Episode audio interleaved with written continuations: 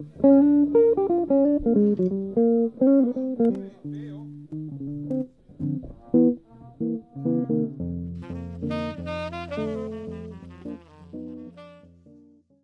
爱的朋友，你们好，欢迎来到城市有事吗频道。我们将寻访与城市相关主题，让我们在云端交流，一同走入城市，关心城市大小事，发生什么事？我是今天的主持人柏真，非常欢迎可以邀请到我们的郭正明教授。啊，大家好，我是屏东科技大学土木工程系的郭正明。因为最近在夏天的时候，台风跟强降雨的影响，会导致说我们其实，在各地都可以看到有蛮严重的淹水灾情。可是我们其实渐渐发现，说大型水利工程它的成本其实是一直在增加的。那再加上台湾的土地面积其实比较狭小，那如何去以比较省钱省地的方式去进行有效率的防洪防涝工程，就成了我们首要要去探讨的议题之一。近年来，我们试行在地滞洪屡屡可以看见成效。那我们希望可以透过探讨现行在地滞洪的进行方式，拉近我们跟水患间的距离，理解韧性城市建构的基础工程跟发展的可能。那这一集的城市有事吗？我们就非常荣幸的能够邀请到郭政民教授来跟我们一起聊聊有关在地滞洪的城市大小事。因为我们可以看到，其实蛮多市区排水的重现期是以十年去进行重现期的设定，这样的工程其实可能是有点难应对气候变迁下的一个极端降雨。所以，想要请问教授，如果以现在的基础设施条件，淹水是不是是一件必然的事情呢？那如果是的话，未来工程的调整上是否会重在未来重现期的设定，还是以其他滞洪设施的建构为重，或者是两者是并行的呢？好，那重现期的话，其实你要从两个方向来看，因为基本上重现期的雨量是会改变的哦。那因为我们重现期是透过统计的方式计算出来的，那你把你手上所有的数据去用统计分析算出来，你才可以得到你要的那个那个重现期的那个雨量。是对。那可是当你的雨量有增加的话，假设类似说你也。下过一场八八风灾那么大的雨，或是零八二三那么大的雨，那你的，呃，这样讲好了，你某个地方如果它是呃六十分钟一百年的重现期雨量是五十，假设是五十 millimeter，但是你经过刚刚讲的呃零八二三或是八八风灾之后，你重新计算之后，你可能你的雨量已经会变到七十了。是，对，那这个七十呢，其实它就是我们刚刚讲的。它还是在刚刚我们所认知的一百年的平均洪水哦，好，但是呢，呃，以如果你不去看这一块，就是不，呃，它还没有发生之前的这个，你回头去看，刚刚那个其实可能对于你的地区来讲是两百年的哦，对，那所以你到底说你是要一百年，还是两百年，还是说要重新计算？这这可能就是要重新去去思考，是对，那所以呃。这个雨量增加之后，你增加的量其实还是在这一百年呢、啊。你为什么要去调整一百年，然后变变得变成两百年？嗯，对不对？你你的自然环境就已经这样子改变了。是对。那所以呃，针对这个重现期，我认为是应该要去重新去做统计分析，重新去看你的呃，实际上你收集的这些加上新的资料之后，你的变化是多少，你才能够去做检讨，而不是说只是。一味的说把一百年啊，或者说十年调整二十二十五年啊，或者一百年变两百年，这样是不对的。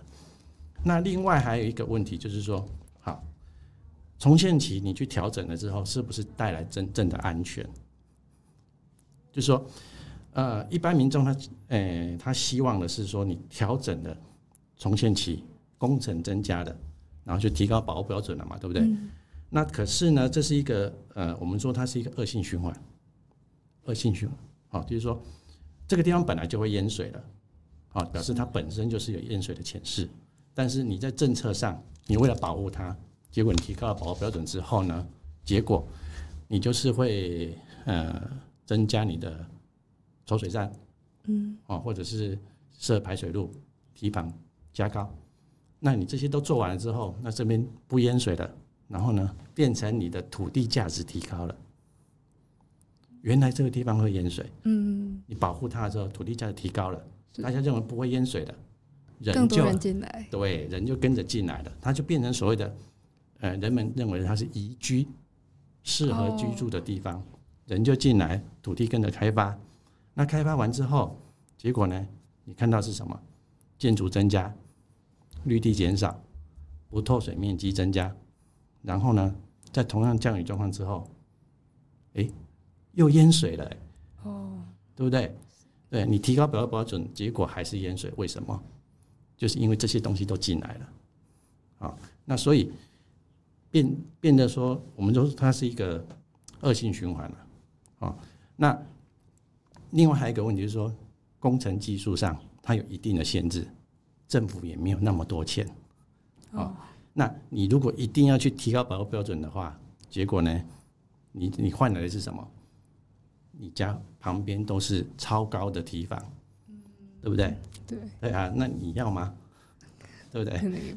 还或是说超大的抽水机、抽水站在那边，呃，在工程保护上，它当然是很好，但是有没有想过，一旦这个超高的堤防坏掉了，在大雨的时候坏掉，超大的抽水机坏掉了，你换来的是什么？更极端的、更严重的灾害啊！对不对？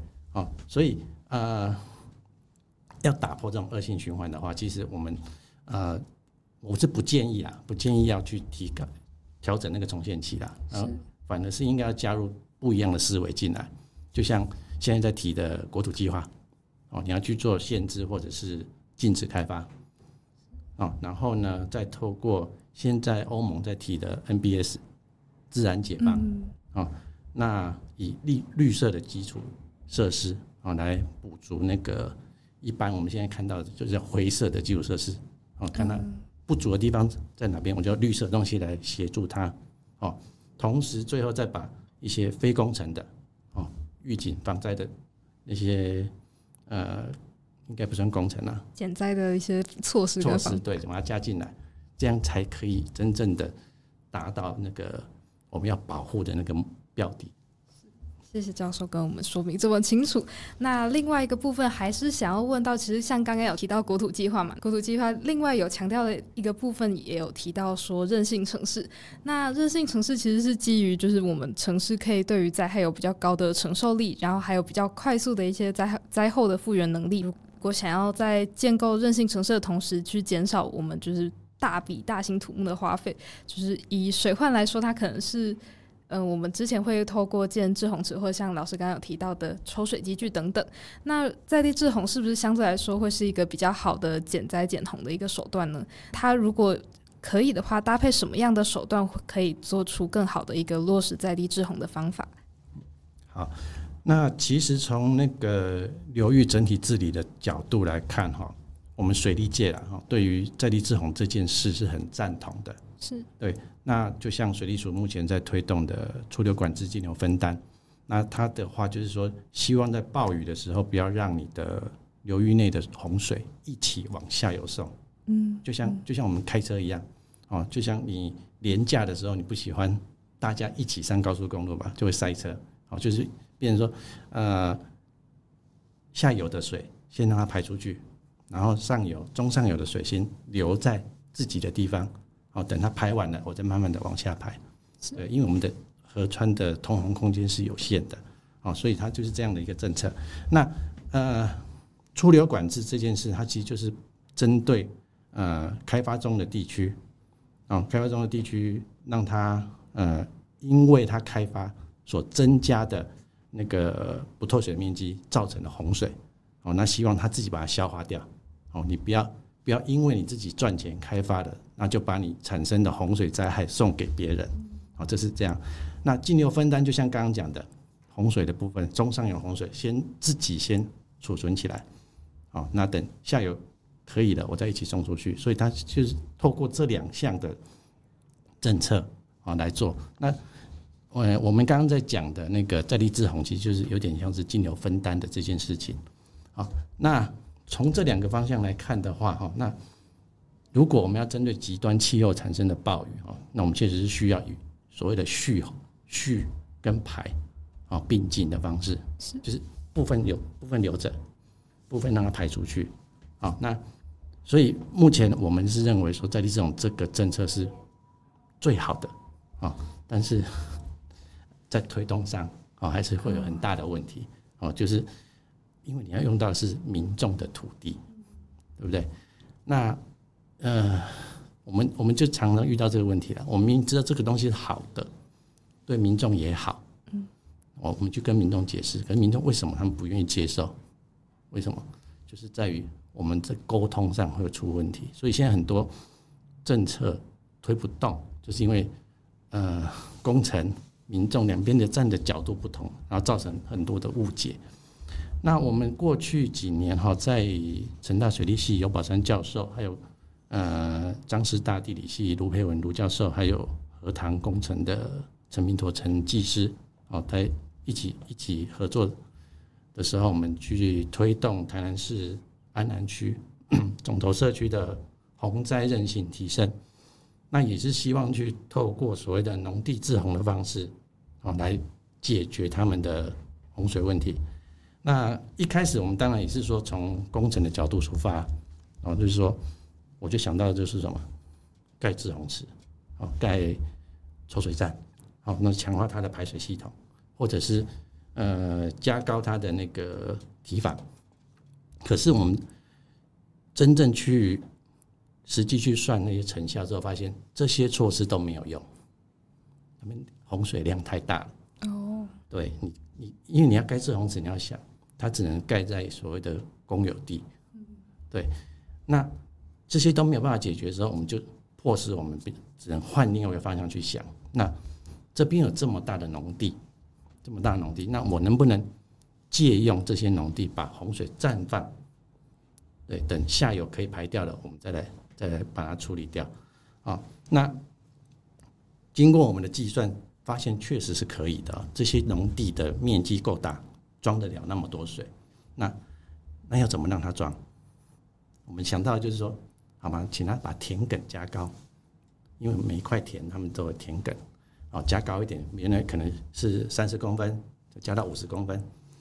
那后来发现说，哎、欸，民众他们不要，他们不要加高哎、欸。为什么？因为农业机具开不进去。哦。对他们进出会不方便。那既然当时就想说啊，那这样不方便，那我们怎么办？那那边又是很完整一个很大的一个区块，四周有马路，那我们就想，呃，或者我们把马路加高。把四周的马路加高，那它自然就形成一个低地，就会蓄在那边了。好，那当然这是从工程的人来想，嗯，就是如何解决这件事情，让它可以可以可以让它可以，诶，真的达到这个事情。那呃，可是呢，通常我们在从工程角度的时候，就去想的时候，会忽略掉民众他们想要的是什么，真正他们需要的是什么，所以。我们这时候是加入了所谓一个感知分析的方式，感知。那我们是跟民众的一个访问访谈。那访谈的时候，我们是透过所谓的直接访谈跟间接访谈。直接访谈呢，就是我请他告诉我他喜欢的是什么，想要的是什么，不喜欢的是什么。那间接的时候呢，我们是给他看照片，看一些淹水照片，请他们告诉我他感受是怎么样。因为有些呃民众他会觉得说，你告你用嘴巴跟他面对面在讲，他说我都不要淹水。那看他照片呢，他看到一张，诶，可能他家附近的马路淹了一点点水，摩托车开过去，他说，诶，没什么，这常发生啊，也不会怎么样，我们也可以出去。所以这两个结果差很多哦。正面的问他说什么都，诶，什么水都不可以进来。嗯，对，那那个呃侧面的问，他就觉得这样是可以接受的。对，所以我们后后来最后是得到两个大结论。第一个就是他们希望住家不要淹，再来是道路可以淹没有错，但是诶要通行可以通行，一点点淹没关系。再来呢，因为刚好那个地方的农地，他们因为它是在所谓的呃 都会区的周围，然后他们很多人是他们很应该是被划成应该应该以后会变住宅区哦。所以他们基本上是废耕，废耕就没有在没有在弄。对，那既然废耕的话，然后呢，呃，就代表说他们有可能愿意提供出来给我们使用。但是当我们去谈那个呃用租地的方式来谈的时候，他们却不愿意，因为他们认为说租租的方式会有很大的问题，有可能他就因为你跟他租，他就不能领类似休耕补助，或者是说你跟他租了，他就不可以买卖。是对是错我们不知道，但是他们就很反对租给政府。是，对。那所以我们就换个方式来想，我们就参考所谓的呃现在很比较红的农地种电，嗯，就是太阳能。是。那种电可以赚钱，那我们换个方向跟他沟通说，那我们来种水好不好？哎，就是把那些洪水种在你的田里面，然后呢去换钱。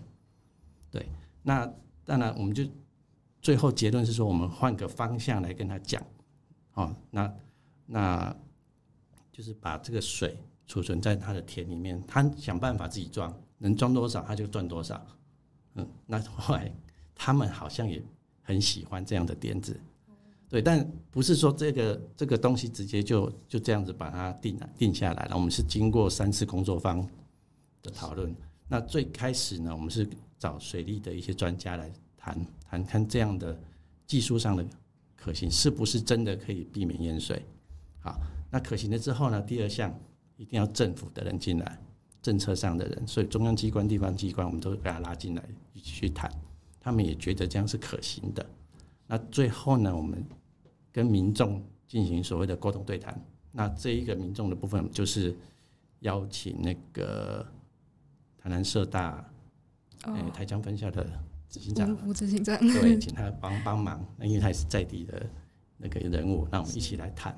那我们也跟民众说明了这些东西。那民众听完了之后，他们觉得这样是可行的。嗯，因为呃，不是政府去租，而是由他们自发性的哦来做所谓的呃赚钱这件事情，所以他们是很愿意的。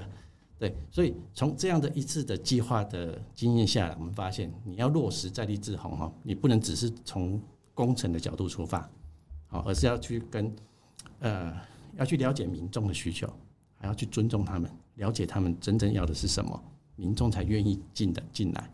然后呢，呃，就像刚刚讲的，过往在呃租地滞洪这件事情，因为很多的法规限制，所以民众不愿意去租给你。好，但是如果你换个角度，我们换个方向来看，我们变成说，诶，我让你赚钱，对不对？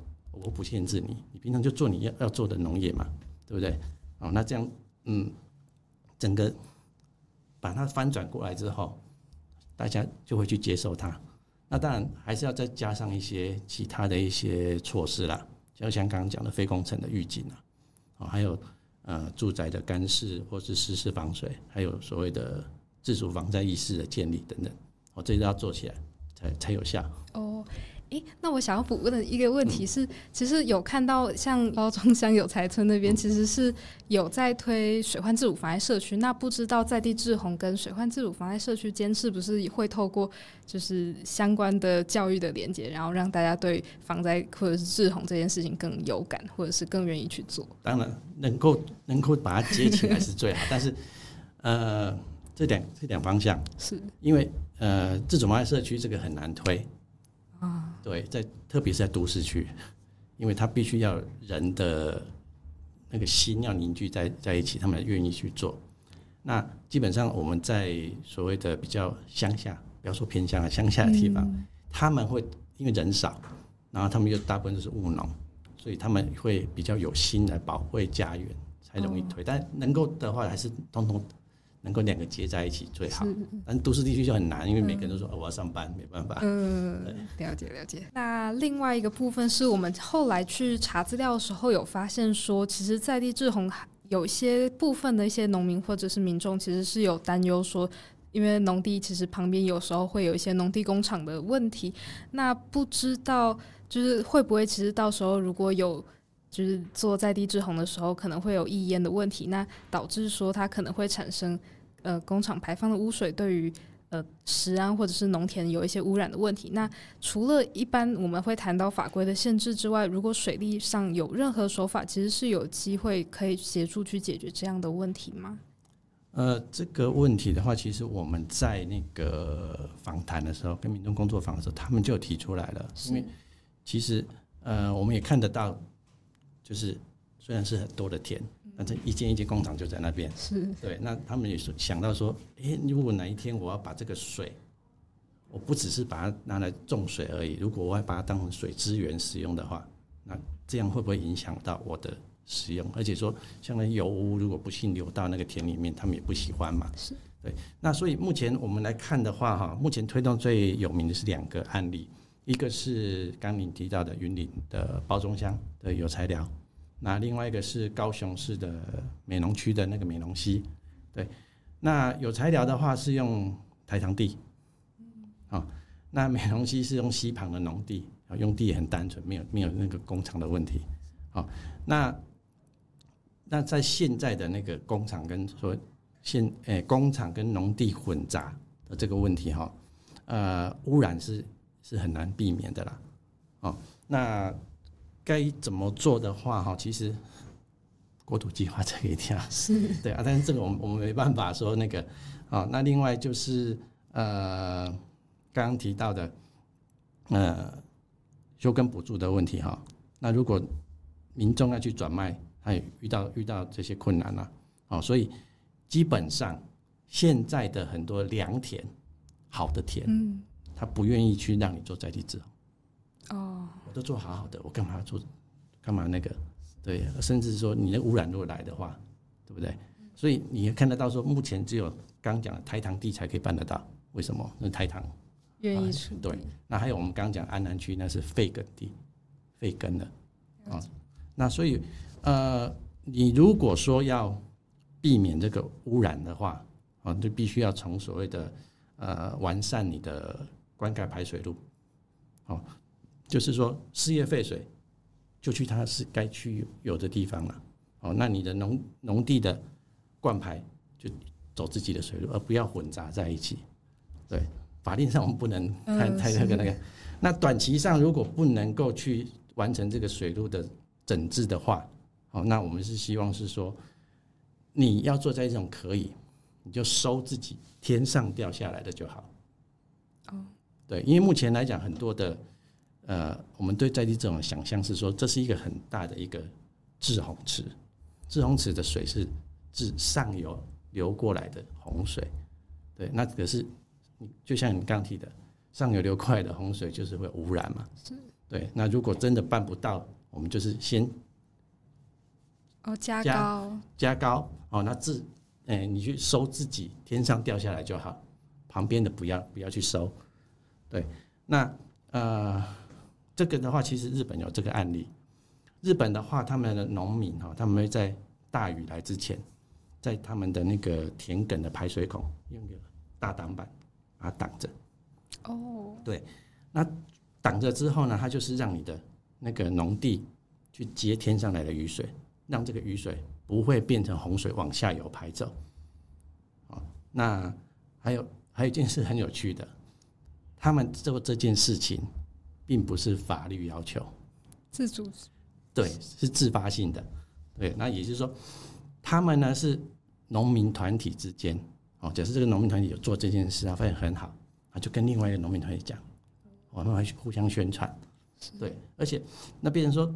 呃，一个所谓的自发性的一个活动，哦，那又可以去愿意去改变别人，对啊，就很就觉得很特别嘛，对啊，哎呀，所以呃，另外还有一个就是刚刚讲的，呃，我们要讲提到说那个租地这件事情，他们不愿意去做嘛，对不对？对，然后就是其实有可能就是因为法令上的问题，那那可是法我们又不太懂了。嗯，基基本上连我们都不懂了，你也你也不能够相信说农民更会懂这些东西，对啊，所以呃，就像刚前面讲的，我们如果说改变一个一个行销方式，好，改用刚像我们刚刚讲的，让你想办法让你去种钱、种水赚钱，这这样的话，或许这样就可以推得动，这样对。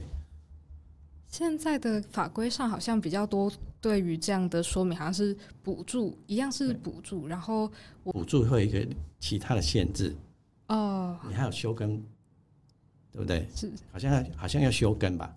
我我不太确定。对对对对，他那个那段期间是休耕，对你必须要休耕，那你必须要怎样，然后你才能够拿到这个钱？了解。对，那对他们来讲太麻烦了，倒不如是你不要去改变动他平常该有的。农农业作为，而只是在于说，你下大雨的时候加高加高，好，那你想办法加高，你装你装越多，那我就换就可以换越多钱。哦，对，那那时候我们还提到一个很好很好玩的想法，就是刚我们在讲说，呃，日本他们会去互相交流，会去推广嘛。是。那我们那时候想到说，呃，能不能用团购的方式？因为你本身自己。通常我们台湾农农民的田的区块不大，那你能装的就有限。如果你也想办法能够去影响你附近的地主，大家一起来，那是团购，哦，对不对？你的装的地越多越大，那我们给你收购的单价越高，哦，对，这样就有更大的吸引力。了解，对。现在已经在推行了吗？还是它是一个构想？构想而已，构想而已。了解了。哎，那我还蛮好奇，是如果它之后就是这种滞洪型的农地，其实是有办法扩大的，那就是可以相对来说比较大幅度的去减缓我们的洪涝危机嘛？对。那除了滞洪型农地之外，我目前有看到像是余温或者是一些土地土塘、农塘等等。那除了这些之外，还有没有其他就是更多元型的利用可以去？让应对洪涝时有更好的韧性，然后让城市能够承受更多的雨水，但同时减低它的灾患呢？如果是刚刚讲的余余温，嗯，基本上他们不愿意，因为鱼塭他们很重视的是水的，那叫什么？水质？也不是水质，那叫酸碱度。哦，对，所以你即便叫他说哦，你台风要来的时候把水放低一点。让它可以装多一点，他们不愿意。他说这样会影响到他的那个那个水质变化。因为其实像在七股那边很多的地，它都是余温地，对，但是那边还是会淹水。哦，理解理解。对，他们就是不愿意这样子，他们反而你会你去看的话，你会发现说那边的余温反而比马路还高。嗯，对。好，了解。那所以现在看到的比较多案例，除了就是农地之外，就比较多是农塘。对，农塘。对，那农塘的话，就是因为基本上水质就不会太大的要求，因为它本就是一个储水，把你可以把它视为是一个水资源的一个一个设施。对，所以我们现在有点想，就是说，你不要只顾着水患，而是说，你现在把这些水储储起来之后，是不是可以引到可以使用的地方，当做是你的水资源？了解。那所以现在就是，如果比较多在谈韧性的制洪的设施措施的话，除了在地制洪外，我们还有什么样的关键字可以去找寻到相关的资料吗？关键字啊，对，会。嗯，目前来讲的话，应该是说哈，我们从过往我们听，你有听有听过大禹治水吧？有。那你知道他他爸爸是谁吗？鲧。哦。他爸爸叫鲧啊。那他们两个，一个成功，一个失败，没有听说过哈？对，这边好像已经没有听。对，呃，先讲鯀啊，他爸爸，他爸爸当时治水的时候是用所谓的围堵的方式，哦，就水来我就盖盖一个土墙来堵着，结果就失败了。那大禹会成功，是他把水引导到海里面去。对，所以因为大禹成功，所以我们近代。近代的水利的治水都是用所谓的大禹的方式，就是水来我就把它送出去，水来送出去。但是现在你去看，我们已经没办法把这些所有的水都送出去的时候，那该怎么办？那我们就要回头再来看，是不是当时他爸爸的那个方式是可以用的？哦，所以我们现在会做两件事，就像刚我们提的，呃，上游滞洪，嗯，下游加速排水。所以现在提的是，我们想法想象是把他们两个父子的想法，统统把它拿拿拿进来。那要解决洪灾问题的话，哈，其实呃，基本上要从流整个流域来看，我们不能说这边淹水我治这边，哦，那边淹水治那边，这样是没有用的，要整个流域才才可以用。那所以当然是最上位的国土计划，这一定要进来。是，对，应该是说你要把那个流域的治水、综合治理这个也要加进来，是有加进来，但是比重看起来没有这么的大。对，那再来就是说你，你你你的流动的这些东西，要明定各个地地区的那个开发限制，啊，或者是你的保育措施是什么？上游要保育嘛，下游下游要要那个限制你的开发嘛，啊，那同时呢，再把欧盟刚刚提到欧盟他们做的 NBS 自然解放这个东西也，要把它加进来。那 NBS 的话，其实它谈到的是所谓的呃。司法师司法自然学习自然是对，那是透过所谓的绿色基础设施啊，来跟一般我们的灰色加在一起，绿你可以查，你看是绿加灰，或者是蓝加灰，蓝就是跟跟水域有关的，对。